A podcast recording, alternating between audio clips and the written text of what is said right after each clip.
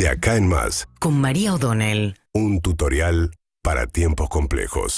A ver, ayer el dólar pasó el blue los 420 pesos y al final terminó cerrando el dólar blue en 418. Sumó 18 pesos en dos días, o sea, es como casi un salto del 5% en dos días, eh, en una situación de incertidumbre impulsada por factores económicos y políticos. A ver, la escasez del dólar desde el Banco Central sigue siendo muy importante, muy significativa, a pesar de la liquidación del dólar campo. Ayer el central dejó de perder dólares cuando empezó la liquidación del dólar campo a un tipo de cambio preferencial, pero le cuesta mucho, o sea, no pierde, pero le cuesta muchísimo recuperar reservas y en los primeros dos meses del año, por efecto de la sequía, perdió todo lo que había sido, lo que había acumulado con el dólar soja, con la liquidación anterior a precio preferencial. En ese contexto de máxima escasez de dólares, en el contexto del número de inflación del mes de marzo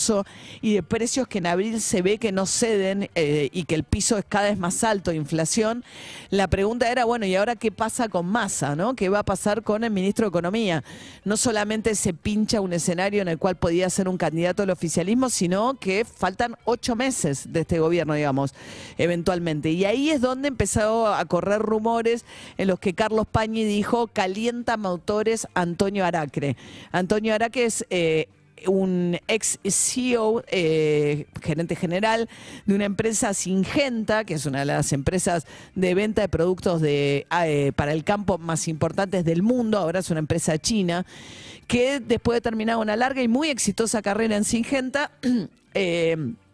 se sumó al gobierno de Alberto Fernández como eh, jefe de asesores. Esto fue en el mes de febrero. Eh, y a partir de ahí, bueno, como en la economía es un poco su ámbito, bueno, dio una serie de notas en las que terminaba inevitablemente, nosotros también lo entrevistamos hablando acerca de economía, cosa que a Sergio Massa no le encantaba, pero cuando ayer Pañi dice calienta motores Antonio Aracre, empezó toda una, digamos, un- un- una, un- un- una situación muy incómoda y tensa dentro de la propia Casa de Gobierno acerca de quién era el que estaba lanzando rumores de que Sergio Massa iba a ser reemplazado en el Ministerio de Economía por, por Antonio Aracre, que justo ese día además había almorzado con Alberto Fernández y le había llevado algunas propuestas. A lo que Alberto Fernández dice que lo que le dijo él es que fuera a hablar con Sergio Massa, que lejos de pretender reemplazarlo a Massa, lo que pretendía era que si tenía alguna propuesta en materia económica se la llevara a Massa. Cuestión que la situación se puso difícil en gobierno eh, y tenso y terminó renunciando Antonio Aracre como para generar eh, un escenario de que quede despejada la duda de que hay alguien calentando motores para reemplazar a Massa y cortar con ese factor de incertidumbre adicional que sería poner en duda incluso la continuidad de Massa en el Ministerio de Economía.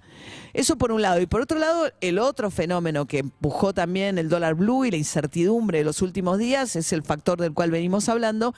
que es un escenario electoral en el cual el derrumbe, el frente de todos, que es cada vez más pronunciado justamente en la medida en que la inflación se instala y crece, crece la posibilidad de un escenario de Javier Milei entrando a la segunda vuelta electoral. Un Milei cuyo plan económico es absolutamente eh, incierto respecto a qué es lo que haría, porque mucho de lo que plantea suena a todas luces inaplicable. Por ejemplo, un país con cero obra pública, sin banco central, sin moneda y la dolarización total de un día para el otro.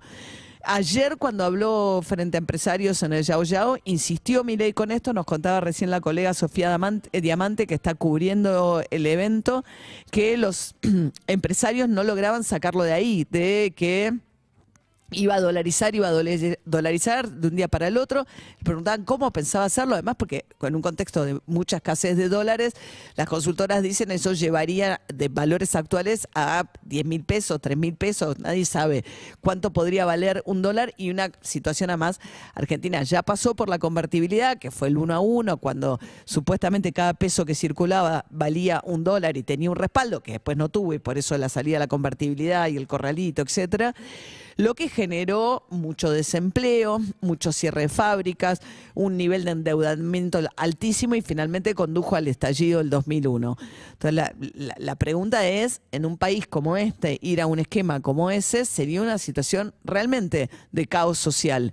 Eh, bueno, mi ley lo que insiste es decir como si los demás no entienden y que él es lo suficientemente eh,